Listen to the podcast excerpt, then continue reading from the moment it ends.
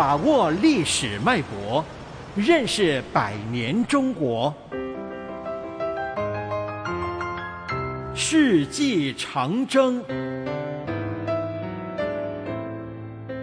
体坛，光荣与梦想。一九八零年二月，中国参加第十三届冬季奥运会的代表团从休憩一新的首都国际机场出发，踏上了前往美国普莱西德的征程。中国第一次出现在冬季奥运会上。一年后，体育开始腾飞。一九八一年三月，中国男排在落后两局的情况下战胜韩国队。四月，中国乒乓球队在第三十六届世乒赛上夺得七项冠军。十一月。中国女子排球队在第三届世界杯女子排球赛中七战七捷获得冠军。这一年，体育佳绩使无数中国人热血沸腾，人们喊出了时代强音：“振兴中华。”一九八四年七月，无数中国人围坐在电视机前，关注在太平洋对岸的洛杉矶。第二十三届奥运会在这里举行。伴随着屏幕上五星红旗一次次升起，《义勇军进行曲》一次次奏响，在本次奥运会上，中国队共夺得金牌十五枚，名列金牌榜第四。《人民日报》的评论说：“国运衰，体运衰；国运兴，体运兴。”从五十二年前刘长春孤单的身影，到今天零的突破，奥运史上刻下了炎黄子孙奋起的足迹。一九九零年八月七日，藏族少女达娃央宗在唐古拉山的雪峰下，点燃了第十一届亚运会的圣火。十五天后，江泽民总书记。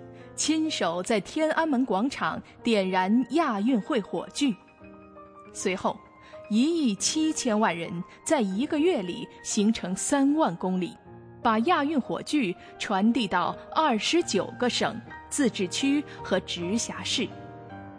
火炬的传递，成为国家民族团结的象征。九月二十二日，第十届亚洲运动会在北京召开。这是中华人民共和国在自己的国土上举办的第一次综合性国际体育大赛。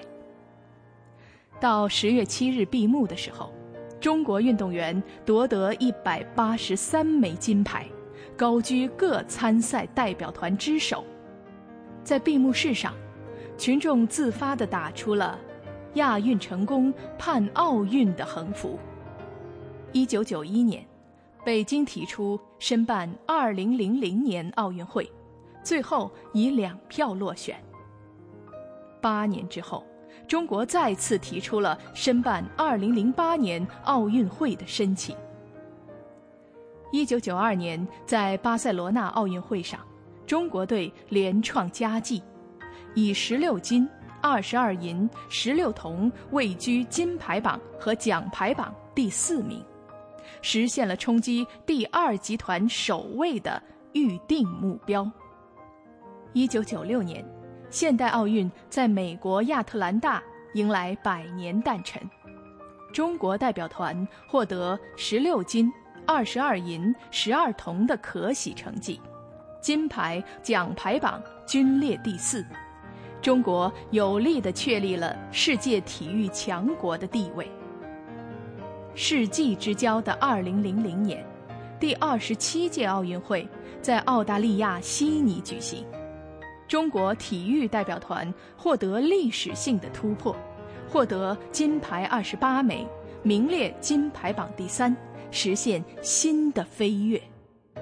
热情奔放的悉尼奥运会开幕式，熊熊燃烧的奥运圣火，点燃几乎所有中国人的一个梦想。二零零八年的奥运圣火在北京点燃。世纪长征，世纪长征系列活动筹备委员会，香港电台普通话台全力推动，教育局全力支持。